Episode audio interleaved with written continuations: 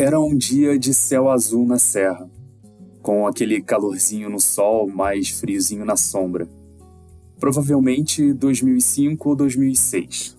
Ele veste a sua melhor roupa para ir até a cidade. Ainda tem o cheiro de mato molhado da chuva que caiu na noite anterior. O compromisso em si não é o foco dessa história introdutória, mas ele serve de exemplo. Para quem é do interior e de origem muito simples, tirar algum documento é um evento. A nossa casa ficava numa via que era toda cercada por uma mata de eucaliptos.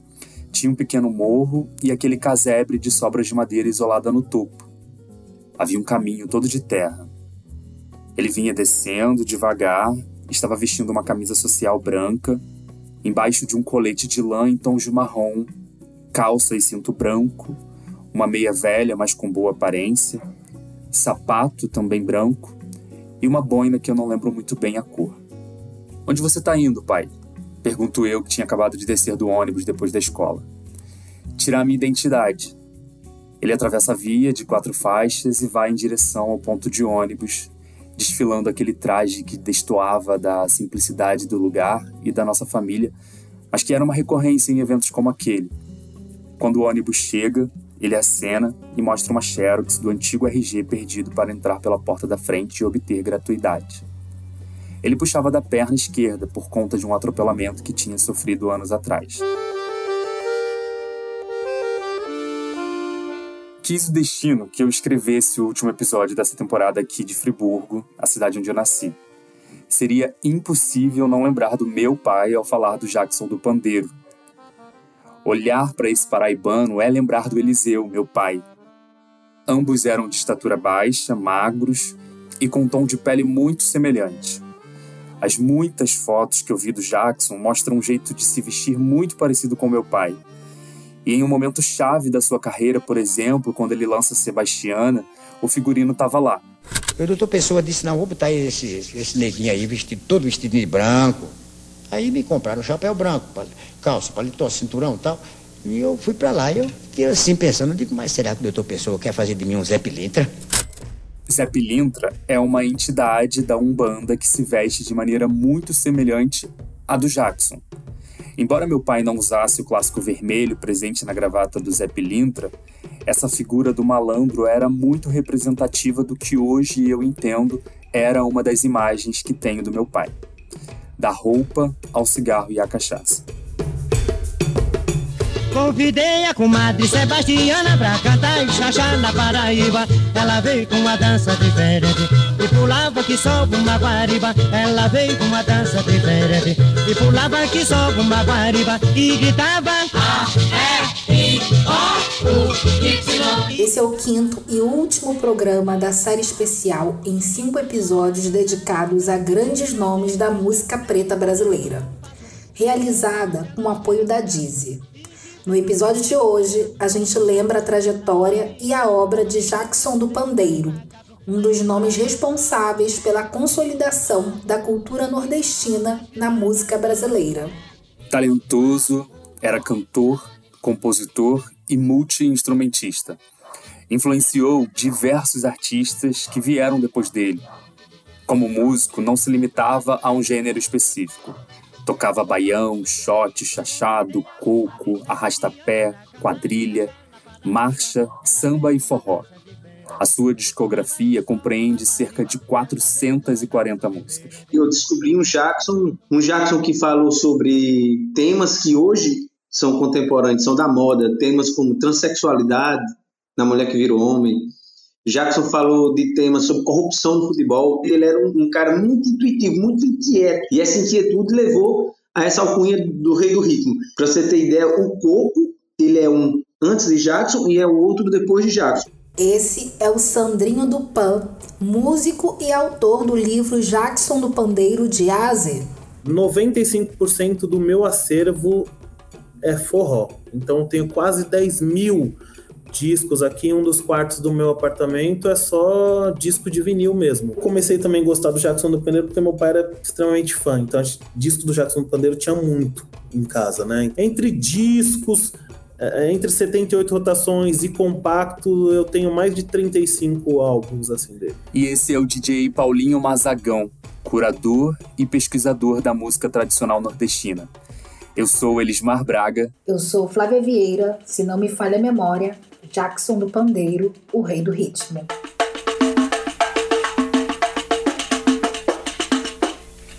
Esse aqui é o meu companheiro há 40 anos. Foi ele que me deu tudo.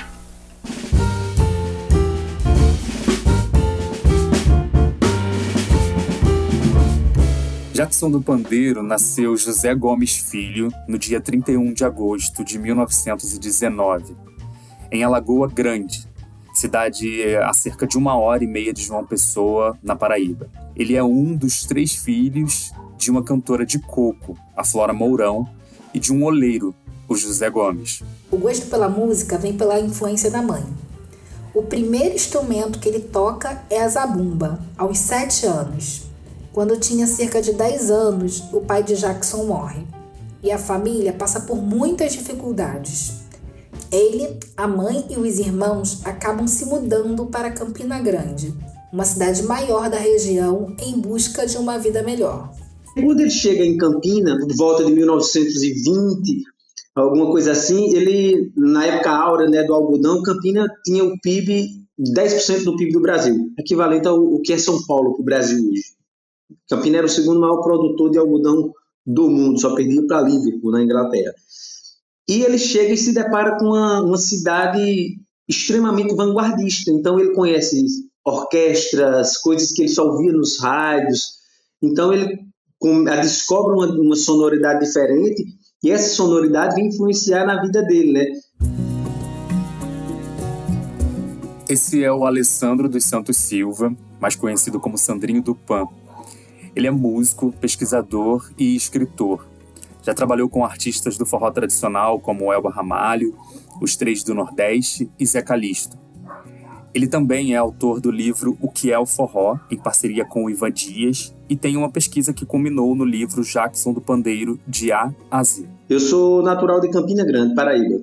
A terra que Jackson abraçou como sua, né? Que ele é natural de Alagoa Grande, mas ele, ele era campinense de coração, tanto que ele fez no seu repertório tem cinco músicas relatando vivências, causos de Campina Grande, mas de Alagoa Grande, curiosamente ele a única música que faz menção indireta, subjetiva é a Cantiga do Sapo, que é é assim que o Sapo mora lá na lagoa, que era a lagoa que, que fazia parte da, da, da cidade dele, Natal.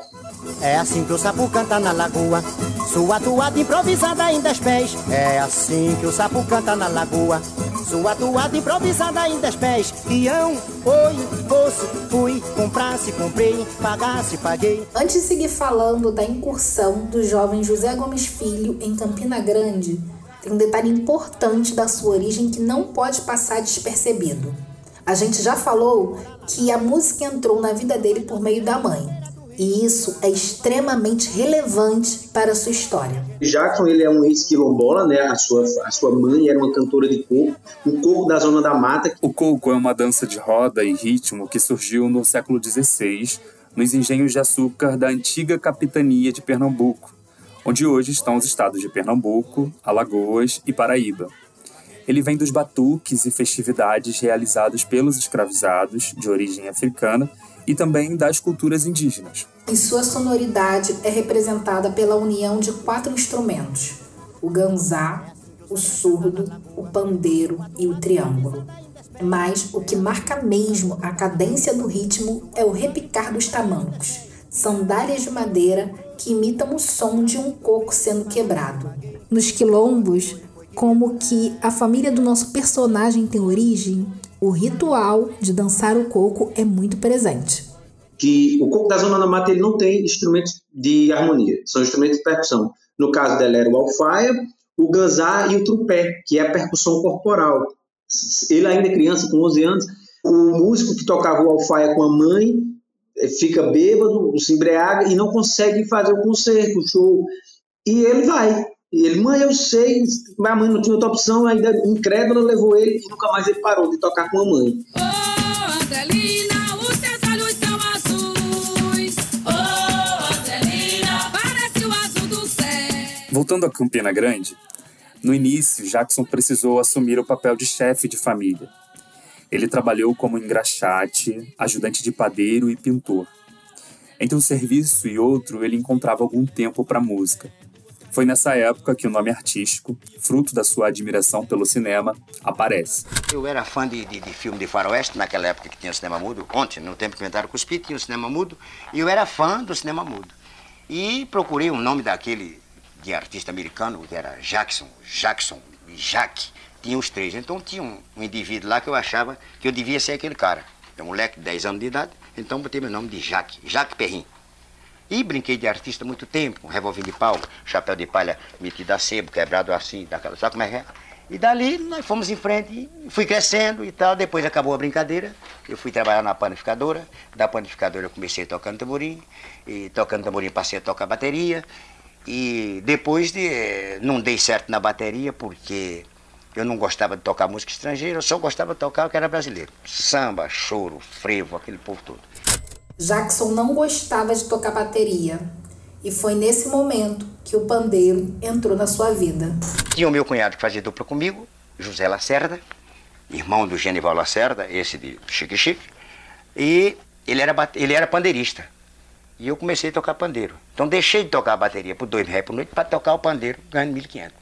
Mas eu não queria ser um pandeirista é, de meia tigela, um pandeirista que fosse assim, é, um terceiro lugar, não. Eu queria estar assim, orelha com orelha com o primeiro, já pegando ele, ele me pega e coisa assim por diante.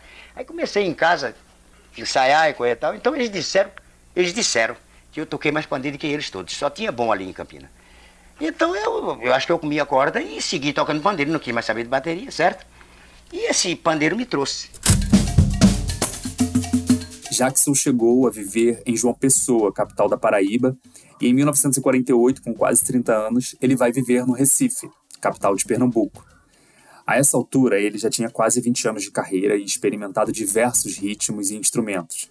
Mas somente em 1953, aos 35 anos, é quando ele grava seu primeiro disco, que já traziam dois grandes sucessos, Forró em Limoeiro e Sebastiana. Em entrevista à antiga TV Educativa, Jackson contou sobre a primeira vez que cantou publicamente Sebastiana.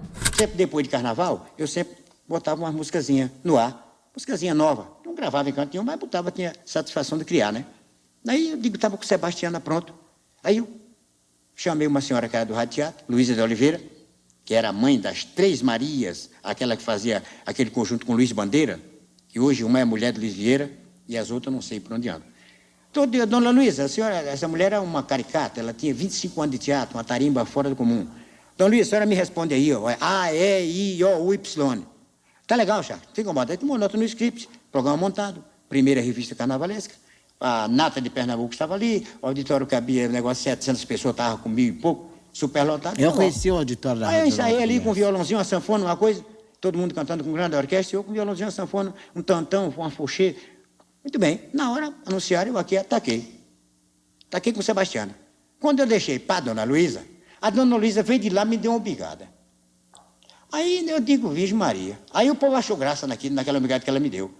Aí eu digo, Ave Maria, eu nego, acostumado a ver minha mãe bater coco, saber como é que dá uma obrigada, eu digo, deixa ela vir de volta. Quando ela foi lá e vem cá, que eu cantei Sebastião, entreguei o couro para ela, que ela veio de lá, eu daqui bati o pé no chão e uma palminha e castiguei a mulher na obrigada. Otelo não prestou, não. Foi 29 dias de revista, foi 29 dias que a gente cantava três vezes Sebastiana. Sebastiana. Aí não deu mais nada no Carnaval de Pernambuco, nem frevo, nem samba, era só Sebastiana.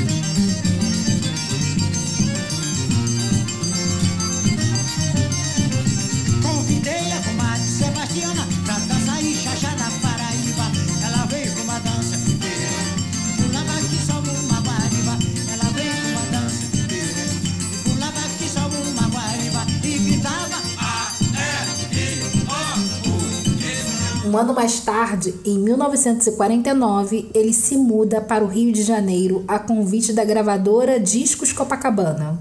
E é aí que a sua carreira decola de vez, com a gravação, nos anos seguintes, de diversos discos, participações em emissoras de rádio e de televisão. O Sandrinho do Pan trabalhou no Museu de Arte Popular da Paraíba, conhecido como Museu dos Três Pandeiros, um espaço de preservação das origens da cultura popular nordestina e principalmente paraibana. Trabalhei 10, 8 anos e quase 9 lá no Museu dos Três Pandeiros. onde eu fazia, era responsável por fazer as pesquisas dos artistas que iam ser homenageados, e essa imersão começou no universo de Jackson, eu por ser percussionista e trabalhar muito ligado ao forró tradicional, então eu já tinha um, um, uma paixão, e por ser percussionista e trazer o pandeiro no meu nome também, porque Dupan é a compressão de, do pandeiro. Esse trabalho de pesquisa, como a gente já comentou, resultou no livro Jackson do Pandeiro, de A a Z. Encontrei muitas dificuldades, porque muitas canções estavam esquecidas por N razões, canções que não chegaram nem a ser gravadas. No museu eu tive acesso a canções inéditas, que o meu livro tem canções inéditas, enfim.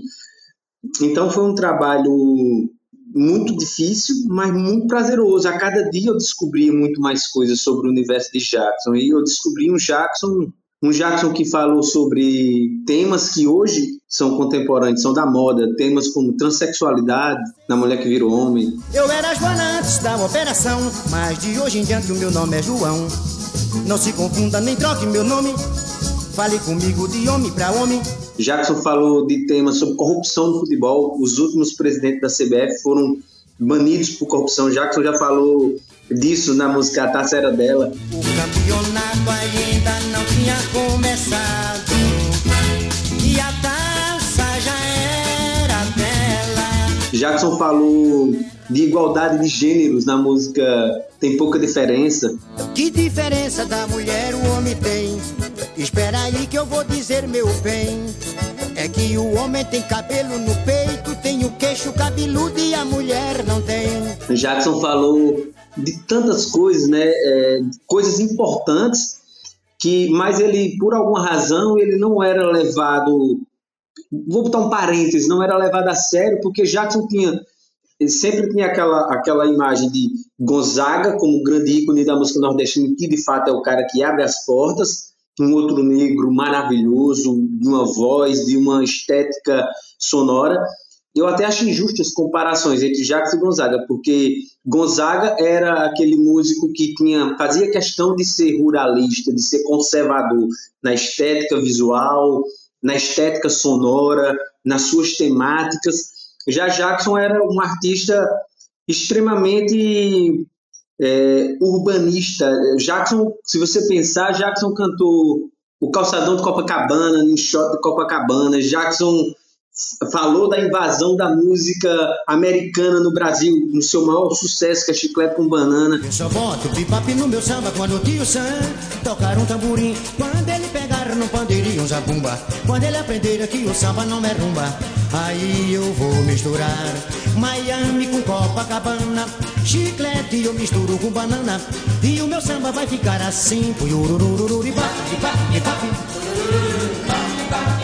A estética de Jackson, Jackson se vestia como um malandro, sempre bem alinhado, bigodinho fino, chapeuzinho de aba curta. A gente já comentou no início do episódio, mas vale ressaltar o porquê Jackson era considerado o rei do ritmo. Ele não se limitou a um ritmo específico e mesclava esses ritmos em suas obras. É justamente aí que está a genialidade do seu trabalho, que passeou pelo baião, shot, chachado, coco, arrastapé, quadrilha, marcha, samba e forró. Para você ter ideia, o coco ele é um antes de Jackson e é o outro depois de Jackson, porque antes de Jackson o coco não tinha elementos de harmônicos e melódicos, acordeon, violão, cavaquinhos, flautas e tal. Depois de Jackson, Jackson introduz isso nas suas gravações e, tanto quando a gente se refere ao coco, tem o coco de embolado, né, que é dos emboladores, o coco raiz, que é esse coco que eu acabei de exemplificar, e o coco jacksoniano, que é esse coco urbano, contemporâneo. Então é um artista de uma importância muito grande por essas e outras razões. Ele é pernambucano do canavial, veio pro salão, é social. Ele é pernambucano do canavial, Uma das canções mais famosas de Jackson, Chiclete com Banana, gravada pela primeira vez em 1958, trazia a influência do jazz, mas com o bom humor de Jackson, ela satirizava a influência americana na MPB. É, eu quero ver a confusão.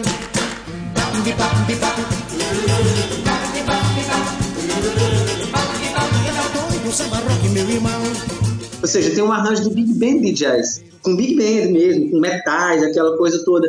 E ela vem a virar o grande sucesso nos anos 70, com o impulsionamento do pessoal da Tropicália, sobretudo Gil, mas é um artista que estava sempre mesclando coisa, porque ele está fazendo uma, uma, crítica, mas eu até falei, a crítica, por exemplo, de Chiclete Urbano, ele, ele fala, eu só ponho o bebop, que é uma forma de jazz, de jazz no meu samba, quando o tio samba pegar no tamborim. Quando ele entender que o samba não é rumba, aí, mas aí ele vai, aí vou misturar Miami com Copacabana. Quando ele souber, pelo menos, que é samba, aí a gente mistura as coisas, mas era uma crítica, mas era uma crítica pacífica, dizendo, quando ele tocar entender o que é o meu, eu vou tocar o que é o dele, e já tocando né, na, na gravação de 59. Então é, é um artista que de verdade estava à frente do seu tempo sobre vários aspectos. Isso dito não só por mim, mas por grandes nomes da música brasileira, né? Tanto Elis dizia para cantar Jackson, o buraco é mais embaixo. Ela usou essa expressão numa das suas falas.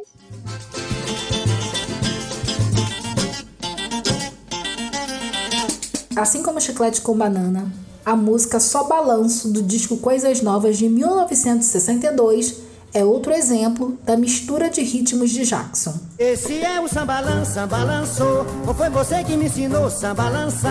Todo mundo no balança, balançou. O sambalança, balançou, sambalala. É uma música que antecede aquele som meio que Sérgio Mendes, meio aquele sambalançado ali do Jorge Ben é só balanço, é isso. Ou seja, é uma pequena célula do que viria a acontecer uma grande coisa muito depois. Então, é um artista que influencia várias e várias pequenas nuances da, da música brasileira. Você que me ensinou samba balança. Olha todo mundo no balanço. Samba balançou. O samba balança, balançou, samba Em 2019, fez 100 anos do nascimento de Jackson do Pandeiro.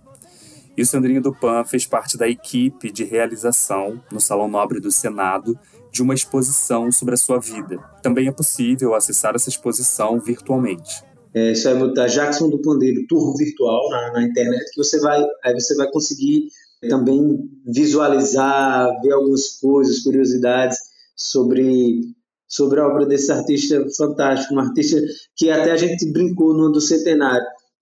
Era um artista que tinha tudo para dar errado mas deu certo.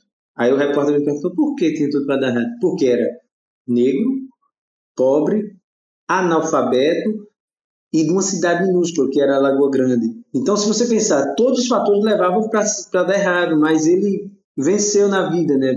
Por, por sua, sua luta, por sua garra e por sua existência. Só para entender a dimensão desse cara, Jackson foi alfabetizado pela sua primeira mulher, Almira, aos 35 anos de idade. Jackson é o compositor mais gravado da sua obra, com 164 músicas. O segundo compositor mais gravado por ele tem 25 músicas gravadas. Ou seja, ele gravou seis vezes mais do que o segundo compositor da sua obra. Então é um artista que, de verdade, tinha muito a dizer e disse muito. Né? Nos deixou um, um legado gigantesco, fantástico. Os discos de músicos como Jackson costumam ser muito, muito valorizados pelos colecionadores.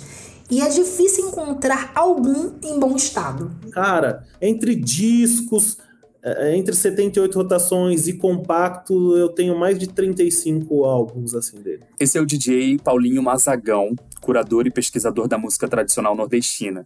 Ele possui um acervo no seu apartamento em São Paulo com mais de 10 mil discos de vinil, sendo a maioria focada no gênero forró. Comecei como DJ em 2004 aproximadamente, hoje eu tenho 38 anos, faço 39 no próximo mês. E eu incluí Mazagão no meu nome justamente por conta do meu pai, que era um fã alucinado pelo Jackson do Pandeiro. Inclusive, existe uma música do Jackson do Pandeiro que chama-se Mazagão. No Mazagão está correndo um bicho, mas não me empata eu falar com o Zefa. Se eu encontrar com esse bicho, eu mato esse molesta. Meu pai era baiano, e minha mãe cearense. Então eu, eu sou nordestino, né? Eu nasci em São Paulo, mas eu sou nordestino, né? É, eu tenho o, o sangue do Nordeste. E quando eu era criança, meu pai cantava muito essa música, né? É, Trata-se de um compacto muito raro é, do início dos anos 60. E eu só fui depois de quase de mais de 15 anos de coleção, né, de disco, enfim. Minha experiência com Jackson, ela é bem musical relacionada à pista mesmo, né? Esse bicho, eu matei esse molesta. Esse bicho já matou um cabo, um soldado e um delegado, inspetor de quarteirão.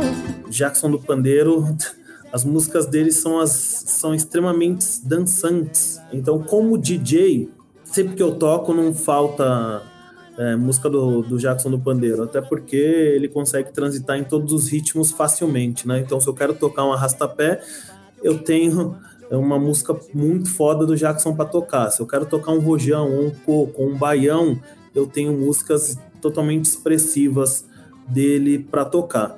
Então, é, falando de acervo, eu tenho quase todos os discos do Jackson. O Paulinho, ele se destaca por tocar apenas com discos de vinil, sendo um dos pioneiros dos DJs de forró em vinil. E ele tem tocado em diversos países do mundo, levando a cultura nordestina e o forró pé de serra para diferentes públicos. Já toquei em muitos países fora do, do Brasil. É, a cena de forró é muito forte lá. Cultura também é, é muito forte lá. A galera é desesperada pela, pela música nordestina. Eu posso te falar que hoje existem festivais de forró de serra em seguramente mais de 30 países na Europa. E você não tem ideia, pô, eu já toquei em Amsterdã. Na Alemanha eu toquei em Freiburg, Munique e toquei esse final de semana em Berlim. Já toquei em Milão, na Itália. Eu já toquei em Lisboa, Portugal. E o mais engraçado é que assim, eu toco somente com vinil. Então eu não toco com, com computador, eu não toco com controladora, com CD, pendrive, não. Eu levo todos os meus discos e eu faço uma seleção com disco de vinil. Esse é o meu diferencial. Esse trabalho, além de disseminar o forró e a música tradicional nordestina, é também uma ferramenta potente de resgate cultural, para que essas obras, como a do mestre Jackson do Pandeiro, não se percam. O Jackson, acho que o grande diferencial dele é isso, né? Ele gravou muitos discos. As músicas do Jackson, elas, elas tinham uma história. Ele não cantava nada é, que seria algo só para ser comercial ou para ou para vender. Então você escuta as letras, é, são letras bem escritas, né? Então você consegue viajar no disco. Eu gosto especificamente dos discos dele que ele gravou na gravadora Philips. O primeiro ele gravou na gravadora Columbia, primeiro LP de 12 polegadas, e depois ele gravou nas, na Philips. São os discos que eu mais gosto dele, né? Os, os arranjos que eu mais gosto. E gosto de dois discos da época da Philips, que é o Coisas Nossas e o Evamos Nós. Inclusive, o Evamos Nós atualmente eu não tenho, que só falta esse para completar a coleção do, de 12, os, os discos de 12 polegadas. É, eu não tenho porque eu só eu, eu quero encontrar ele em bom estado. Eu quero encontrar ele novinho. E olha que outra curiosidade: os discos de bossa nova, de, de, de samba jazz que era para o público da High Society, você encontra eles normalmente intactos. Agora, os discos que era para gente da gente, você encontra eles sempre em, em, mau estado, em mau estado de conservação de capa, de disco, porque eram discos que eram rodados constantemente. Então, vamos fazer uma festa? Vamos fazer um churrasco? Põe o disco aí, deixa rodando. A gente já passeou aqui nesse programa por diversos trabalhos do Jackson do Pandeiro vários clássicos, como Chiclete com Banana e Sebastiana. Mas o Paulinho comentou também de músicas pouco conhecidas do público em geral, mas que fazem muito sucesso em seus shows. Eu gosto de tocar justamente o lado que a galera não conhece. Comercial, assim, todo mundo conhece, o que é sucesso. Então eu gosto de é, Praia do Janga, que é uma música muito bonita. Como é bonito a Praia do Janga, como é bonito a Praia do Janga. Diz como é bonito a Praia do Janga, como é bonito a Praia do Janga. Gosto de uma outra música chamada Semente do Bem. Quem planta o bem, colhe o bem. Quem planta o mal, nada tem. Quem planta o bem, colhe o bem. Quem planta o mal, nada tem. Eu gosto de uma outra música chamada Cacungaruque. É, são tudo músicas que a galera não conhece. Humana, que ele fala prático, mesmo pensa ser O Jackson do Pandeiro nos deixou aos 62 anos em 10 de julho de 1982. Além da cantora Almira, com quem ele foi casado no início da carreira, ele também casou com Neuza Flores, e não teve filhos. Falar dele nesse último episódio da temporada foi um presente. Por muitos motivos, mas principalmente porque ele encerra esse ciclo tão especial, cheio de significados pra gente, trazendo uma marca sua, que é muito potente: a irreverência. E uma coisa curiosa, na, na discografia de Jackson não tem música triste. Não tem música assim de, de, de cunho, de ruedeira, sabe? Eu acho que talvez a música mais triste que teria é Lamento Cego. É um cara que fala, é uma música que está falando sobre a vivência de um cego que é morador de rua, que é pendente. Então, é, mas é um caso, é uma exceção mesmo. Se você pensar a regra da, da obra dele é alegre, mesmo quando ele estava falando sobre coisas polêmicas, sobre coisas que são relevantes hoje. Imagina lá atrás, ele estava falando com alegria, com leveza. Eu acho que, sobretudo, é um artista que que deixou um legado muito grande da leveza, da alegria.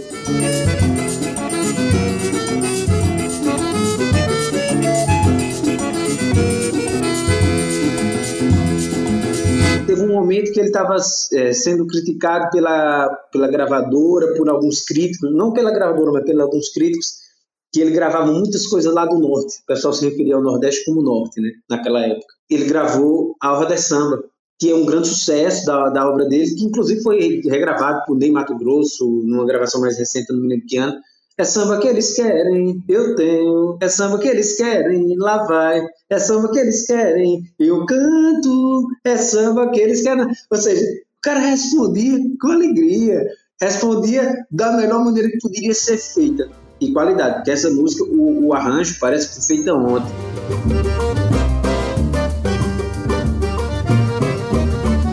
É samba que eles querem, eu tenho. É samba que eles querem. Bom, e agora chegou aquele momento das dicas, né, do episódio de hoje. Flávia, vamos lá, você começa. A minha dica é a série Insecure da HBO, que agora está na Netflix. E é por isso que eu tô trazendo essa dica. Alguém pode se perguntar assim: ah, Flávia, mas por que você tá trazendo uma série que já tá aí há muito tempo? Eu tenho certeza que muita gente ainda não assistiu essa série. E é uma série protagonizada pela Isa Rae. E é uma comédia dramática. E, gente, ela faz jus ao nome. Eu tenho certeza, assim, que você vai ter hora que você vai passar raiva, tem hora que você vai chorar, tem hora que você vai rir muito.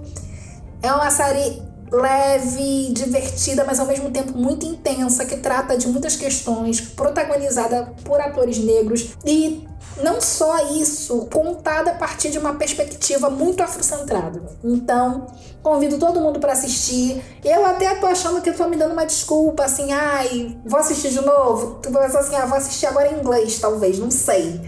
Mas quem quiser me mandar mensagem para trocar figurinha, sobre essa série, pode mandar, porque eu adoro, é uma série que eu adoro, eu já, já assisti do primeiro ao último capítulo e tô aqui encontrando desculpas para poder assistir de novo. Elis, conta para mim sua dica. Eu queria comentar é, para os ouvintes que quando a gente grava, a gente fica aqui se olhando em vídeo, né? Embora a gente só grave a nossa voz.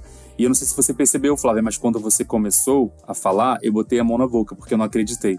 A gente não combina a nossa dica aqui, mas a minha dica também é Insecure. Ah, tá de sacanagem. Porque, porque eu tô assistindo, eu tô assistindo Insecure há duas semanas desde que uma, uma colega de trabalho num evento, é, a gerente de diversidade no, no meu outro trabalho, né, sugeriu essa série. E eu já tô na quinta temporada. Então, só pra, pra assinar embaixo do que a Flávia disse, que é maravilhosa. São episódios curtos, né? São. É, 30 minutos no máximo e oito episódios por temporada, se não me engano. Mas enfim, já tô quase no final, porque eu também amei. E essa também é minha dica. Gente, ó a sintonia, ó a sintonia. Sintonia é sobre isso. acreditar, mas não foi nada combinado, não foi combinado. Não foi, não foi.